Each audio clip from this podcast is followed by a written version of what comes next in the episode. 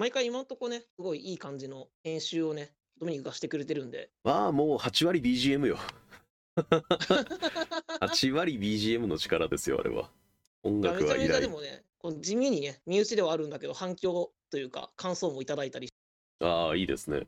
俺のところまで届く感想は何もないから、もう俺はもうぐっさん頼りそうでそう。この、その感想はドミニクに伝えていこう。ああ俺、そうしてくれ。あの、去年、去年さ、MTG 関連で仲良くなった、うん。絵描く人で、本当、クリエイターの卵みたいな子がいいんねんけど、うん。その子がね、なんか結構熱心に聞いてくれてて、ね、あの熱心に聞くもんでもないぞと思いながそうやね。でこの間さ、その、えだから第、第3回かな？第3回でさ、MTG の話から始まってさ、ゲームの作り方の話とかもしたやん。そうですね、しましたね。で、そその子もゲーム作ったりしてんのよね、ほんでああ、そうなんや。うん、だからその子に、あ、ちょっと3回さ、あの、えっと、ぜひ聞いてほしいんだ、今回は、みたいな。感想教えてって LINE したら、うん。えっと、ちょうど今聞き始めたところですって言って、もう俺が言う前に聞いてるってね。先んじてもう聞き出してんじゃん。すごいな。そうそう。ほんで、なんか、その何まあ、MTG の話もしたし、ゲームの作り方みたいな話もしたから、今回ちょっと聞いてほしいと思ったんだ、なんつったら、なんかね、学校の課題うんで。ちょっとなんかあって、今回はちょっと刺さりましたねみたいなこと言われて、そんなつもりで喋ってないよってね。ああと、えっと、前回さ、俺があの、おみくじがてら MTG のくじ引いた話したやんか。ああ、してたね、そういや。あの、信用を覗き込むものだったっけ？俺がはいはいはい今日なのよって言った、あの、あのカード。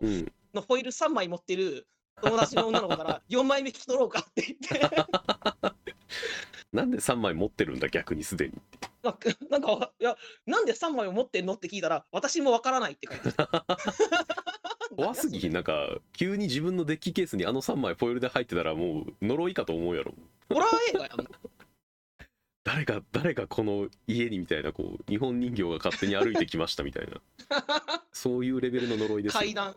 俺、子供の時に、うん。あのキッズステーションっていうさ、アニメばっかり流すチャンネルありましたね。今もああるのかな？るんだけど、今もあるんじゃない多分ね。そう。俺の中のね、キッズステーションでやってたら、今日当たりっていうアニメランキング1位は、ランマ2分の1だった。あー、ランマ2分の1は鉄板よね。そう、大好きで、うん。すごいその声優がどうこうとかさ、そのはいはいはい。見方をする前の段階でめちゃめちゃ好きだった。うん、女の子も可愛いしさ、ギャグとしても笑えて面白いし、うん。うんシャンプーに会いたい。シャ あーみんなシャンプー好きよな。シャンプー可愛い。でも、やっぱシャンプーが一番子供の時に可愛いと思ったのシャンプーやな。まさかバタコさんと同じ声とは思わんかったし、な あんだけ外見が違うとね、やっぱ同じ声には聞こえないわなっていう。佐久間レイさんってすごいなって思う。演技の力よね。やっぱ声優さんの力は偉大だなとは思うわ。今日泥遊びでする話でもね、声優さんの演技の話はする。おおいいじゃん。じゃあちょうどいいところにぐるっと回ってきたので進んでいこうか。はいタイトルコールいきましょうか。お願いします。サブカルのぬかるみ。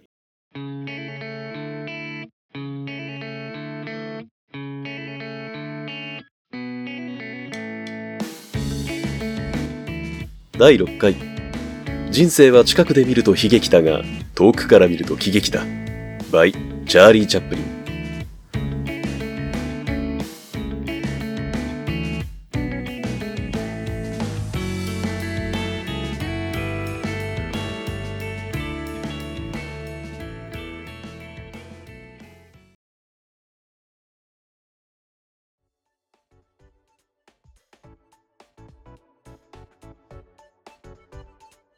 さあ、泥遊びをしていこう、今日も。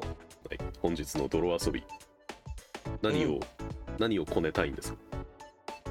であのさ、はい。今ドミニクから借りて、俺はニーアオートマタっていうゲームをやってるじゃない。はいはいはいでニーアオートマタはさ、うん。なかなかこうさ、心に来るあ。お話というか、まあゲーム体験ですね。ちょっとショッキングな展開とかが多いゲームだから。ショッキングだよね。ショッキングなんだけど、うん。面白くてやめられないんですよ、ニーアオートマタは。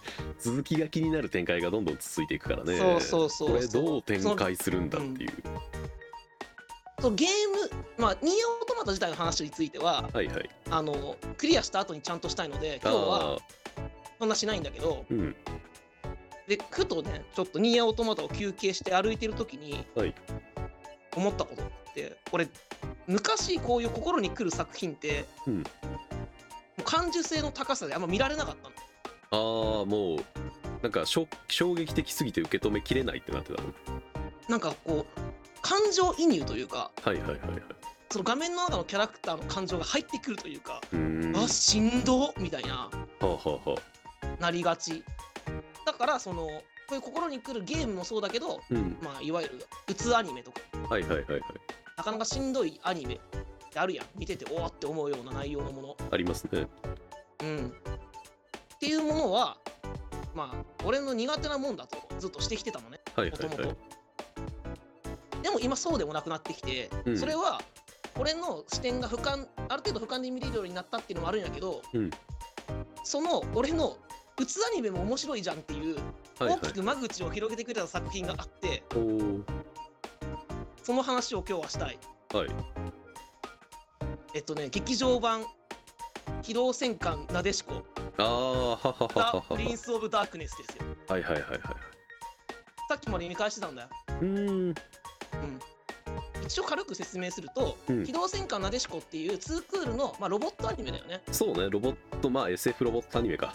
そう SF ロボットアニメで、えーっと木星からやってくる兵器と戦うロボットものでであのそんなまあロボット要素もありつつ主人公がうん。可愛い女の子もいっぱい出てきてね、そうあのねちょっとギャルゲーチックでもあるというか。そうそう。いろんなタイプのねそばかすっ子がおったりメガネっ子がおったり、お姉さんがおったりとか。でもあの王道で主人公のことが大好きでお楽しみがおったうんうん。りとかねっていうラブコメ要素みたいなのもあってで SF ものとしても結構しっかり設定があって。そうやね。ちゃんと背景設定とかも、なんかあのあの世界のこう歴史の流れとかもちゃんと設定されてていろいろ解説とかもあったような気がするしね。うん。そういう意味で見応えがある作品なんだけど結構ギャグテイストで進んでいくというか。そうね。コメディ色多めで。そうめちゃめちゃだから笑えるというか、このお軽い感じのノリで進んでいくまあ26話の、はいはい、えーっとテレビ本編がありまして、うん。その3年後を描くうん。のがこの劇場版はいはい。で、えーまあテレビの一応テレビ本編のラストはあいい感じだったなって終わっこの3年後の劇場版で。うん。もうね主人公がかわいそうでかわいそうでね。もうねなんでこんなことすんねんって思ったの俺見た時。こんな脚本を考えたやつは誰だと。そう恨みでもあんのかい主人公に。主人公はめっちゃいいやつなのよねテレビ本編からずっとそうやね。すっごいやつでパイロットなんだけど夢はねコックさんになることなのよね。うん。そうそれもねか火星出身なんかで主人公が。うんうん。その食べ物が美味しく育たないから美味しい食べ物を作れるようにっていう。んでコックさんを目指すっていうさ。うん。めちゃめちゃいい主人公。でパイロットになってからもいいやつ。ギャグテイストなんだけどテレビシリーズから結構こうというかさかわいそうなうんうん。主人公。で両親もあのテロで死んでてみたいな。そう。それでも前向きで26話駆け抜けたの主人公は。うん。辛いこともいっぱいあったのに。その主人公がもう絶望的にかわいそうなのがその劇場版です。でなんでこんなことすんねんって思ったんやけど、うん。初めて見た時に、うん。ただこの主人公が最もかっこいいのもこの劇場版なの。めちゃめちゃかっこよくて。でね本当にラスト10分。はい世界で最も切ないアーマーパージ。そこを見て、うん。なんかねもうあしんど。でも面白かっこいいしみたいな。うん。なんやろこのね主人公の劇場版の時のダークヒーロー感みたいな。そうそこになんかそのしんどいやんただしんどいから面白くないではなくてうんうんうん。そんな主人公のことをかっこいいと思ったしアーマーパージのシーンとかそうしんどいシーンも込みで、はい。なんか悔しいけど面白いわこの作品って思ってしまったというか初あめて見た。う。こんだけ頑張った主人公がこんな報われねえのあんのかよってだから面白くないよってうんうんうんそれまでの自分なら言いそうだったんだけどそこを超えてきて面白いって思ってうん。あこういう作品も俺好きなのかもしれない。あーははでいうなんかきっかけになった一作なの。うんうんうん。ちょっとね、テレビシリーズがスクールと長いし、うん。そんなしんどい内容なんだけど、興味持った人はぜひね、テレビシリーズから見てほしいね。すごいギャップがあって楽しいし。そうやね。それこそ本当にその劇場版単体で見ちゃうとそれこそしんどい話だなで終わっちゃうもののはずだからあれは確実に。そうそうそう。劇あのテレビシリーズの中でコメディ色を通してなんていうの、えーそのヒロインとのやり取りであるとか他の女の子たちのちょっと逆っぽいテイストよりのあの描き方とか、あとはその戦闘とかも通して主人公がどういう風に変わっていく中でみんながあのそのテレビシリーズのエンディングに向かってみんながこう一致団結して向かっていってるっていうのがあった後のそれがもう全部伏線になった上での劇場版だから、うんあのそのしんどさっていうのもあのあんだけみんななんかいい感じに終わったやんっていう前提がある上での多分しんどさだからテレビシリーズ見ないと多分ねグッサンのその感情はなかなか伝わりにくいものになるような気はするよね。そうそう。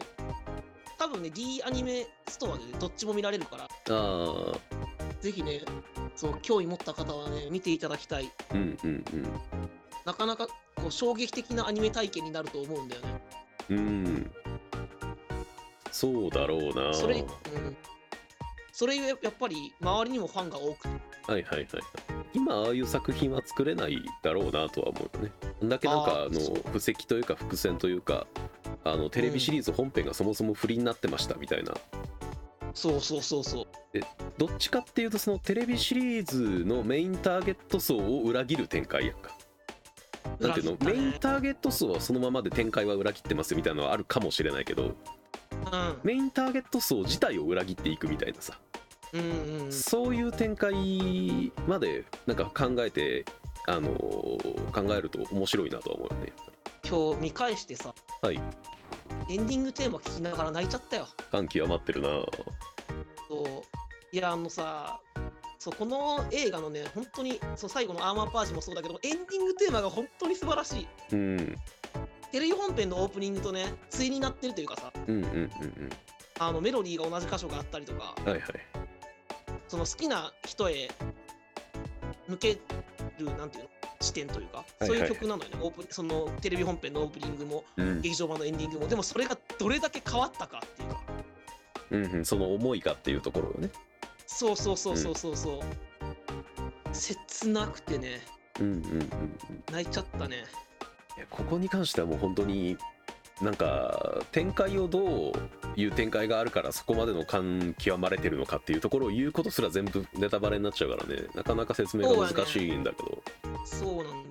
だから見てほしい、見てほしいしか言えないんだけど、うん。まあでも見て損はないかなとは思う。ああいう展開をするのはまあ稀っていうのもそうだしまあ、うんせやな。テレビシリーズ長いからなでも2クールって今。そうやね、長いね。うん。2クールななんか今となんか昔はでも1年やらないアニメって短いなって思ってたぐらいだったけど、確かにそうだね。うん、2クールが今は長く感じてるっていうね あの、うん、確かに。そういうのはやっぱワンクールのアニメが増えてきたからかもしれないなと思うけどまたワンクールをさ、うまいこと使い切って、ちゃんと密度の濃い作品っていうのがいっぱいあるやんか。そうやねそういうのがあるとね、やっぱり、うんうん2クールから長いなって思ってしまうよね。そこはどうしてもちょっと初めのハードルがちょっと高くなりつつあるよね。えーっと、心に来るけど、うん。短くて終わる作品の話もしとこうかな。はこれもドミニクと何回も喋ってるけど、あうん。はあの、機動戦士ガンダム、はい。0080ポケットの中の戦争。いはい。名作ですね。ガンダムの OVA。うん。全6話で終わんだ。そうやね。話としては、だからアムロとかシャアが、まあ、宇宙で戦ってる時に、サイド6だったっけ？中立の頃にはいはいはいがあって、えーっとそこで、あ戦争っていうものにあんまピンときてない男の子が主人公。うんこの男の子が、えーっとジオン軍の、えー新米兵士と出会って戦争がどういうものかを知っていく物語。うんうんこれも初めて見た時めちゃめちゃ心に来たよね、本当に。うーんそうやね本当にストーリー展開よね、ありきというかうん。でも面白いんだよな。ポケセン、うんうん。そう。さっきの見といて損がないアニメランキング俺1位かもしれんポケセンは。ガンダム一切見たことないっていう人って一定数おると思うんやけど、そうやね。そう。でも一定数ガンダムめっちゃ好きっていう人とうんうん。人もいるから、こういう話題になった時にさ ガンダムを一切知らないとあ分かんないんですよねって言うしかないやん。うんうんうんでもポケットの中の戦争だけでも見とくとちょっとだけ喋れるはず。はいはい。そうやね。そう。でガンダム好きっていう人の中でもポケットの中の戦争が一番好きですっていう人ね、うんうん。いっぱいやったことあるからうん。ポケセンの話で一回盛り上がれるし短いし。うんうんうんうん。でガンダムってこういう戦争する話でこういう話なんだよっていうのも結構詰まってる物語だと思うので、そうやね。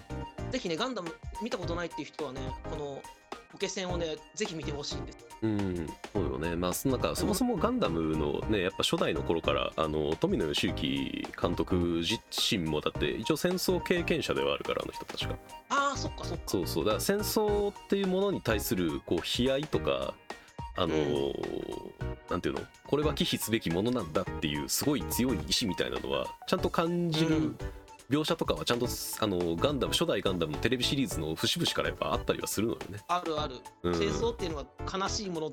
悲しいものでそう。なんでこんなことしちゃダメだよっていうのはなんかずっとなんか根底にあるテーマ性としてあるような気がして。でそれをなんか抽出してエンタメとして消化しながらもそのメッセージ性はちゃんと含まれてなんか綺麗にパッケージングしたのがポケットの中の戦争な気がするよね。言いたいこと全部言ってくれてありがとうございます。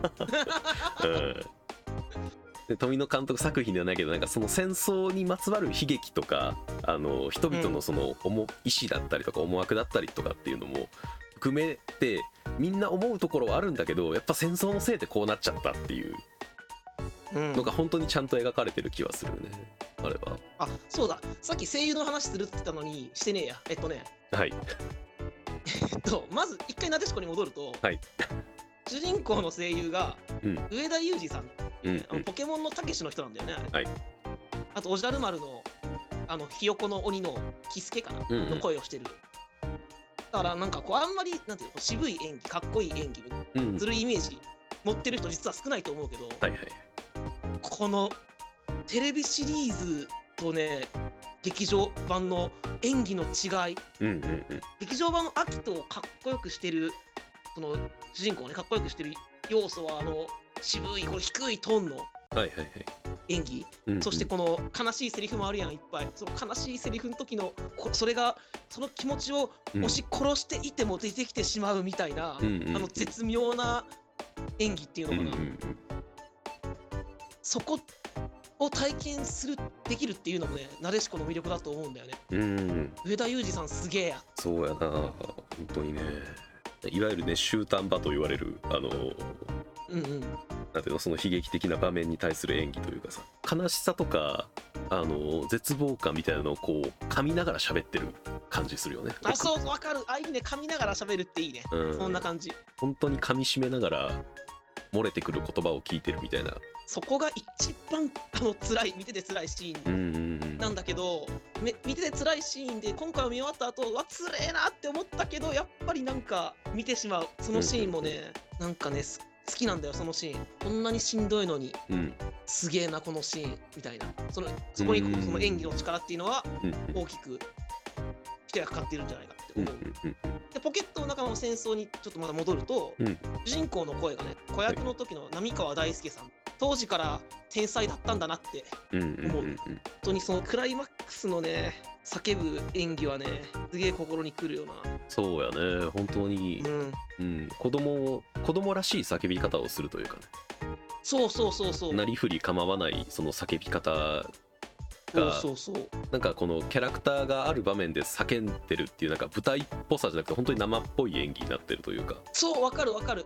なんかアニメアニメに馴染んでいるけど、うん。いい意味でアニメっぽくないというか。そうよね本当に。そなんかたまにさこう俺の地域だけか分からんけど、こうたまに夕方とかになると小学生が帰り道うんめちゃくちゃ叫びながら帰ってる時あるやんか、う あれ大丈夫？あれのある やっぱどこの地域でもちょっとあるのかなと思うけどあれのすっごい本当になんかたまにめちゃくちゃなんか真に迫った叫び声みたいなのあげる子供たまにいたりするやん。えうんうんうんひ引かれそうになってんのみたいなああうんうん。あれの想像の10倍ぐらいの本当に真に迫った叫び声が、あのー感情の乗った叫び声がその作品中で聞けるからなんか生っぽさのその声の延長にちゃんとあるんだろうなって気がするよ。あの最後の叫び声は。でポケセンの語る上で忘れちゃいけない DVD の CM とブルーレイの CM の話もねうんうん。しておきたいんだよこれはだからこえっと浪川浪川大輔さんうんうん。もう声変わりしてるからさ当時の声は出せない、うんだからその何年後かのその成長した主人公っていううん。になってその今の気持ちみたいなのを読む CM がうんうん。DVD の時とブルーレイの時にそれぞれうん出ているんやけど、いやここまでぜひ見てほしい。俺は初めてその DVD の CM 見た時本当に泣い泣いて泣いて本当に。はいはいはい。うん。この DVD とブルーレイの CM に関しては YouTube で見れるのでね見れる見れる。ぜひ本編6話見終わった後にどっちも見てほしい。そうですね。あれがエピローグですから。そうそうそう。あれもと十数秒の続編だからあれ。うんうん。であのポケセンは好きだけどこの CM 知らないって人も意外とおるから、うんうん。ここまで見とく。とえ CM まで見ました？っていう話でちょっとまた盛り上がったりとか、はいはい。え知らないですって言ったら絶対見てくださいっつってなんかちょっと盛り上がると思うし。うん。うん。いやそこまで追ってほしいなせやな。そこまで見てようやく完結感はあるよね。確かに。そうそうそうそう。あ確かに。本当にねあのブルーレイの CM で完結したなって思ったもん、まうん。あ、そんなね心にくるけどうんうん。面白いアニメ。なるほどね。そう。初紹介させていただきましたよ。ああじゃあちょっと全然方向性が違うところからの作品をじゃあ1個言おうかな。いや一応さ今挙げてくれた2つはあのどちらもその戦争とかうん。戦いとかっていう部分がやっぱ根底にある作品だったりする。なでしこもだテレビシリーズはコメディ色はちゃんとあるけれども戦争の中で行われてるコメディだからちゃんと人は死ぬしそうだね。さっきも言った通りその主人公の両親はテロで死んでたりするっていう背景を考えると実はすごく重たい背景がちゃんとある中をそれをコメディとして描いてるっていう。うんでそれをこんあの映画版ではあのその戦争によって巻き込まれる人たちの悲劇みたいなものをちゃんとやっぱ書かれたりうん。する部分になっていくところではあるけどなんかそのなでしこってロボットものなんだなっていう感もやっぱあるじゃん。うんうん。そのアーマーパージのねシーンとかがやっぱ、うん。あの上げられるぐらいにはそのメカニックのかっこよさとか、戦争によって使われる兵器ってなんか戦争っていうすごい悲劇を生み出してるんだけどうん。でもかっこよく見えるっていうそうだね。すごいなんか矛盾をはらんだ存在やったりするやん。確かにそうだね。でこれをすごくうまくエンタメに消化したのが俺はガールズパンツァーだと思うのよね。おおあれってガールズパンツァーって確かに。ねあの女子高生が戦車に乗ってあのチームを組んで戦車同士のまあチーム戦を戦って、えー優勝を目指すっていうスポコンものなわけやけど、戦車道っていうね、まあ、スポーツみたいなのがあってね競技が。うん、あれって実はねなんかあのキャラクターが主題じゃなくてあれ戦車どの戦車出すか決めてからキャラ決めてんのよねあれって。へえそう。マジ？いそう。や初めて聞いた。からびっくりした。制作段階でどの戦車出すかっていうのを決めてじゃあそれに乗せるには、あのこの戦車を動かすには何人人がいるから何人作んなきゃっていうキャラをどんどん作っていって、ええー、あの人数が出来上がガールってた。りするズはじゃあ後から後からなんや？ガールズは後からなんですよ。だからパンツァーの方が先なんですよね。あのガールズパンツァーって。パンツァーガールズなんや？じゃあ本当は。順番で言うたら。主題は戦車なんですよねあの作品実は、ああそうなんだ。うん、うん。でなんかねその戦争兵器はまさしく戦車って。そうだね。うん、で、えー、と戦争兵器なんだけれどもそれを使ってなんか、あのどうやってエンタメになできるのかっていうのをすごく模索したあの作品な気がするのよ。うんうんうんうんスポコンにそれを落とし込んでっていうのとあとはそのでもその戦車のえっ、とねどこが駆動してどこが回ってるかみたいな描写とかもすごくあの理にかなってるというか設計通り実実物通りの動きをするモデルだったりするのねあれって。だからそう戦車マニアが見ても面白いって言うけどそういうところなんだね。そうちゃんと納得できるしあとなんなら全部エンジン音が違うから。あそれも聞いたことあるな。エンジン音が違ければあの劇場版とかはあの 4DX ねあの振動とうんうんか、聞いたことある、ねうん、来るものもあったりするけどあの戦車によって振動の仕方まで違いましたから。いやそうすごいよね。そう。だミリタリーファンというかね。だからミリタリーあの好きというかファンってすごくなんか矛盾をねはらんだ存在ではあるけれど。そういうものをなんか綺麗にじゃあミリタリーミリタリーファンとしてそのミリタリーの部分を描くにはどうしたらいいんだろうっていうのをなんかすごく綺麗にやってのけた作品なのかなっていう気はしてて、あ確かにそこでねガチで戦争する話だと重くなっちゃううん、実際の実物の戦車がを使って本当に戦なんか本当にリアルな戦争をしますだったらここまで多分なんか話題性とかは帯びてなかった気がするのよね。確かにねうん、うん。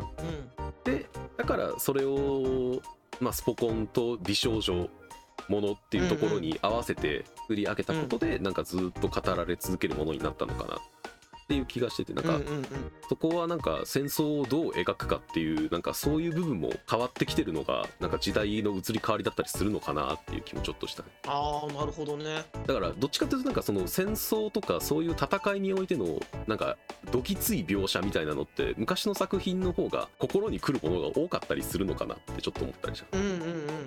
だその部分をえーっと抜いて戦車を出してうまいことやったってことだよね、そうそうそうそう。ガルパン。個人的に対比として面白いところかなっていうのと。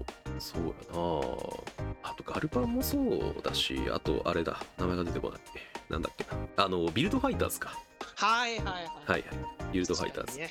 あれもだからガンダムそれこそポケットの中の戦争ではめちゃくちゃこう悲喜こもごもの戦争を起こしていた悲劇を生み出してたものを娯楽として扱えるそのプラモデルっていうものにしてじゃあそのプラモデルを使って何ができるのかっていうところでスポコンものにちょっと近い風味のちょっと味付けをしたストーリーに入れてとかをやってなんかその戦争を起こすからこれはかっこいいものじゃないんだよっていうなんか解釈を与えてくれる作品だったりするのかなっていう。ちゃんとだから、うんうん、人が死ぬことなくうんうんうんうん。なんていうのこの健全にというかああでもまあ本当に健全にめちゃめちゃ。重い重い部分みたいのをうん感じることなく、うんうんガンダムとガンダムと、うんまあ、このモビルスーツもそうなんだけどが戦うかっこよさの部分うんだけを見れるものになってるもんね。うん。とかでね多分うまくやってたりするのがガルパンとかビルドファイターズとかの2つだったりするのかなっていう。ビルドファイターズはな本当にまだこう熱血アニメとしても一回語りときたいよな。そうやね、まあ、バディもの熱血ものとしてもそうだし、まあ、ロボットものとして語るのも全然いいしガンダムものとして語るのもあの全部の要素が結構ハイレベルというか高水準のそうだね作品な気がするから。このガンダム知らない人でも楽しめるんだけど知ってると楽しいっていうファンサービスもいっぱいあるしね。いっぱいあるねなんかガンダムのその、どこに惹かれるかでポケセンを進めるかビルドファイターズを進めるか分かれてもいいかもしれないね。ああ確かにね。うん。メカの要素とかちょっと気になるなって人はビルドファイターズから見てもいいだろうし。ガンダムってなんかそのあ。人間関係とかドロドロしてんでしょっていう風評だけ知ってる人はポケセン見てくれって言言ってもいいだろうし。ああ確かにね。うんビルドファイターズも本当に面白いからな。そうだね本当にビルドファイターズはもう最終回が最高なんで本当に。そうねこれも本当になんかあのー最終話に向けてのそれまでが全部不利になってるっていうのがまあなでしこのその劇場版まで行くまでの流れが全部不利になってるっていうのとほぼ同じ流れかもしれないけど、その不利の方向性のね最終的な行き着く先が違うっていう、全然違うからもう、うん、ちゃんと気持ちよく30分に凝縮してうんうんうん。最高にかっこよくて気持ちいい、うん王道でねほんで、うん。あとこのえっと BGM かかるタイミング最高アニメ、そうだね。うん、いや本当ねあれをあの演出考えた人天才。BGM 演出はやっぱいいよね。曲の長さとぴったりああそこまで合わせてすごくない？そうねカット割りとか全部ねあの秒数までちゃんと測った上で全部見せ場があるこそう流れを作ってっていう。サビのえっとまあ見てない人がいっぱいいるだろうから一応言うとそのオープニングテーマがかかるんだよね最終回の途中にうんね、うん。んでそこでその一番いい気持ちいいタイミングでオープニングが流れ始めて、サビの部分でめちゃめちゃ熱い展開がやってくるっていう。そうね。そう。やもっとこれ言われていいねんな。本当みんなほらバタフライとゲットワイルドもいいけどこっちも。でやな。そういう意味でも名作だし。そうだね。そこも確かにそう。演出面も含めて名作。そのさっきの重くないって意味では俺、うん。子供ができたら絶対見せたい。ビルドファイターズは、あーそうだね。俺に子供ができるのがいつかわかんないけどその時もビルドファイターズは熱くてかっこいいうん。作品としてずっとあるはずだから。あれはなんか普遍的になんかねかっこいいものであり続けるような気がするね。うん。いやぜひねうん、うん、ビルドファイターズ見てください。ビルドファイターズもうかビルドファイターズもガルパンも。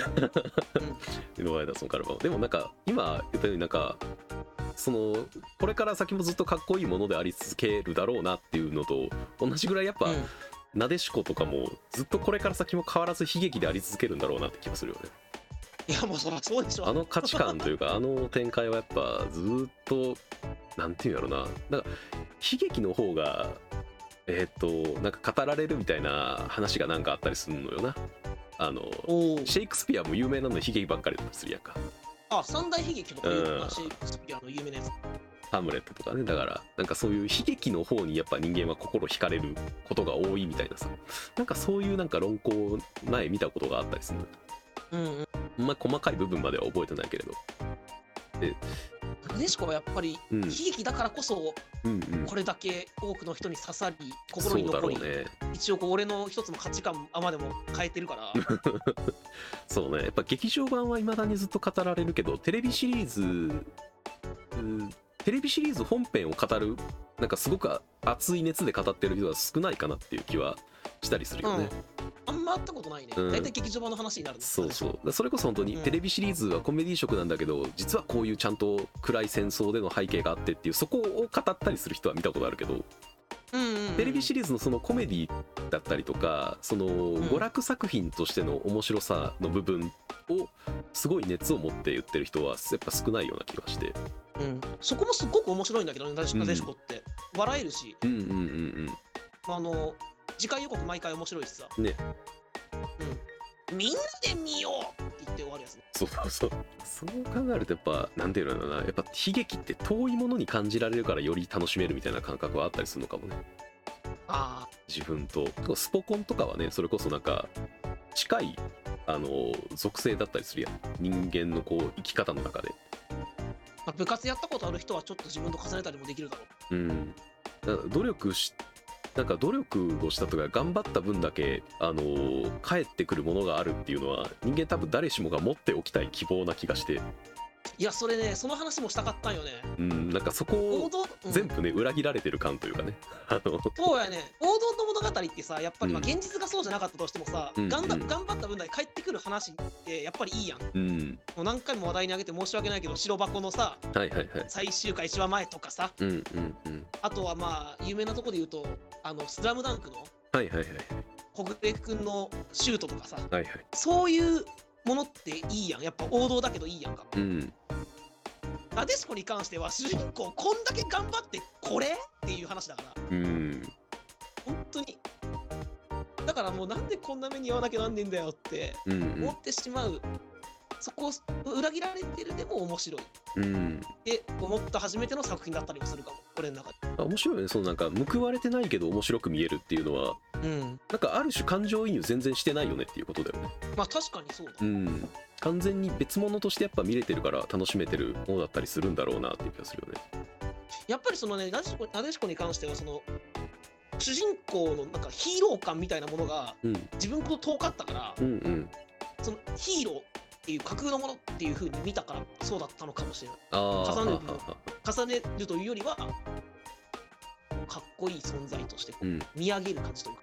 よりなんか現実離れしたものとして見えてたっていうところはあるだろうねななんか報われてほしいっていうのが多分根底にあるはずなんだけどそれを裏切られてもなんか娯楽として楽しめるっていうのはなんか人間はなんか罪な生き物ですよ。ね確かにね。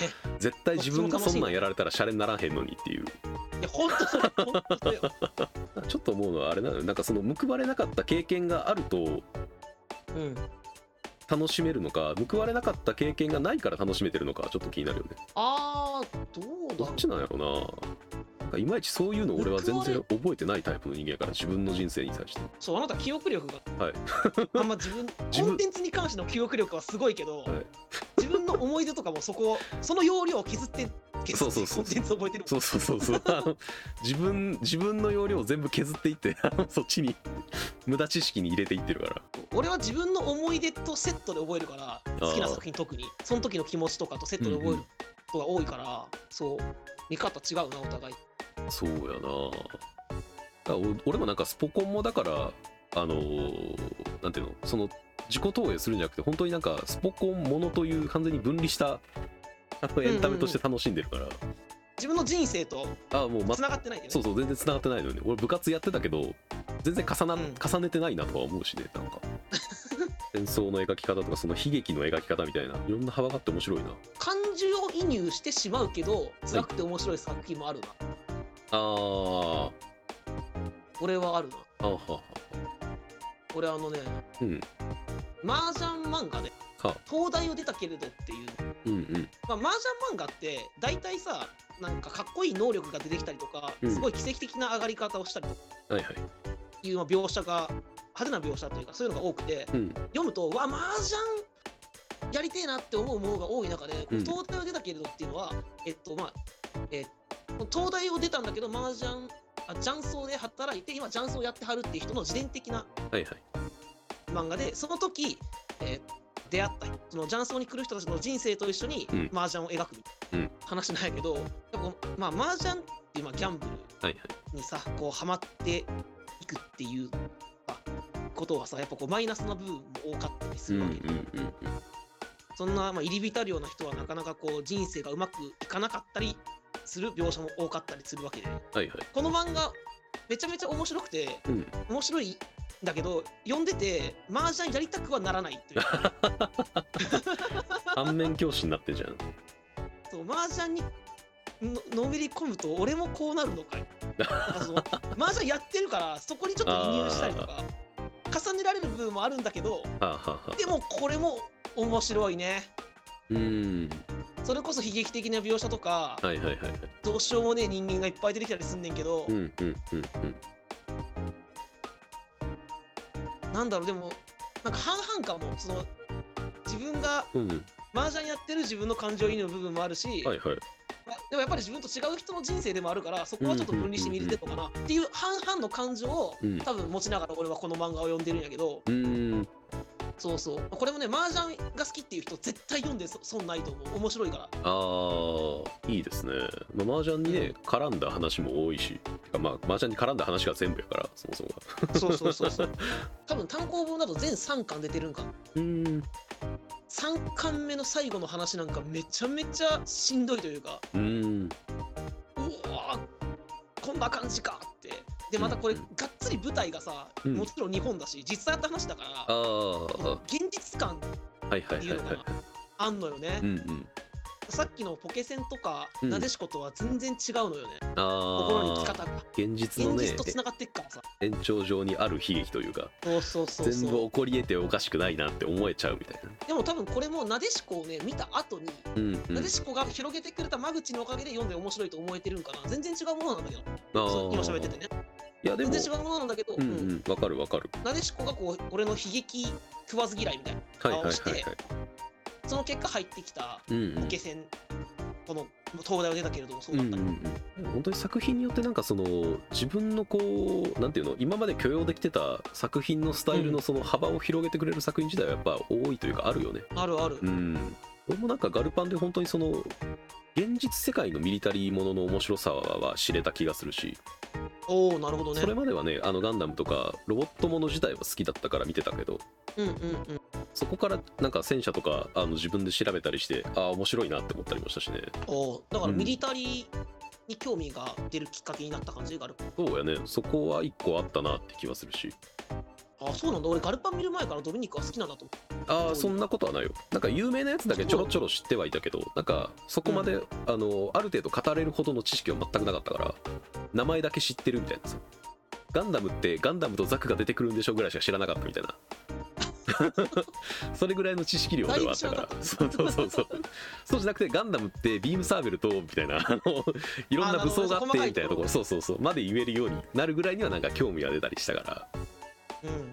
でも本当に悲劇なんかそのうつアニメという言われる部分を楽しめると見れる作品が増えるからそこは絶対なんかいや増やしといて絶対損はないあのフィールドだとは思うよね。そういう死んだの無理だからっていうよりかね。そうね。そこで一線を引いちゃうとやっぱりちょっとあのーもったいないかなって気はしちゃうよね。わかるわかる。俺もうん。今となってはそう思うわ。うん大学の時は結構そのそっち側だったけどね完全に。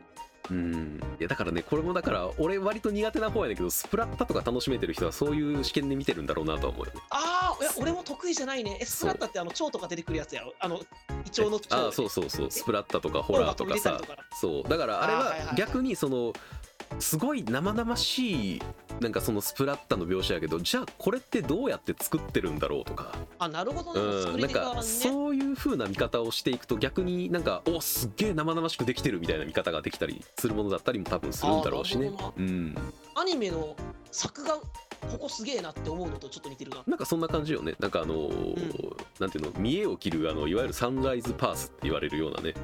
はいはいわかる。描き方とかはあの実際の平面上で見てるからかっこよく見えるだけで 3D で見るとすごく気持ち悪い立ち方をしてたりするとかさあ実際そうそうリアルに考えるリアルに考えるとみたいな。そういうなんか本当に違った視点をくれるっていう面でやっぱり自分が今まであやっぱちょっと苦手だなって思ってたようなジャンルとかは見てみて絶対損はないんだろうなって気がする。でそれでやっぱりあどうしても受け入れらんねえってなったらそれは多分そういうものなんだろうし。うんそれは仕方ない。うんそうなってくるとなんかギャルゲとかってややるべきなんかなと思っちゃうよね。あー確かにな。ハーレムそうそうハーレムもの割と俺苦手だしナロー系とかもすごい苦手やからさ俺。俺も苦手やねんな。食わず嫌いまだまだありますわ。多分全然食わず嫌いやなって思うそう。あるね。語ってるけどやっぱ結局食わず嫌い自分も残ってるなって思ったんかね今確かに俺もそう思ったわ。そうそう。でも確かにもうタイトルの時点でもう割と拒否反応出てるよねっていう。そうそう。異世界転生とかさ。うん。異世界って並びが出た言葉が出たタイミングであって思っちゃうみたいなね。そういう。そうやねんな。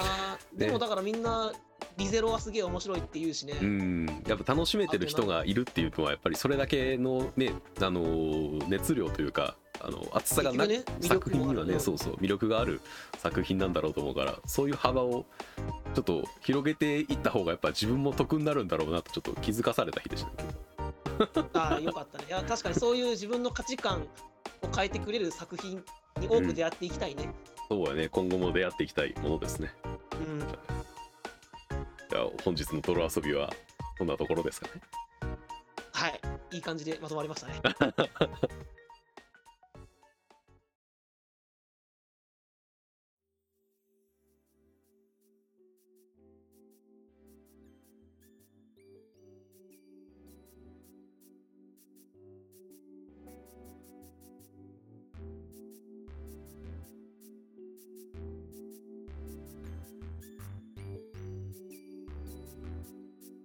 ではまあこの辺りからエンディングですかね。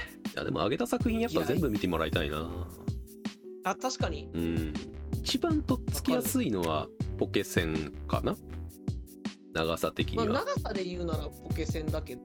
あーあとは。物語としてうんうん。長いけどビルドファイターズが一番ああと俺は見やすいんじゃねえかなって。そうやね。入り口が一番とっつきやすいのはビルドファイターズかなって気はするな。そうそう。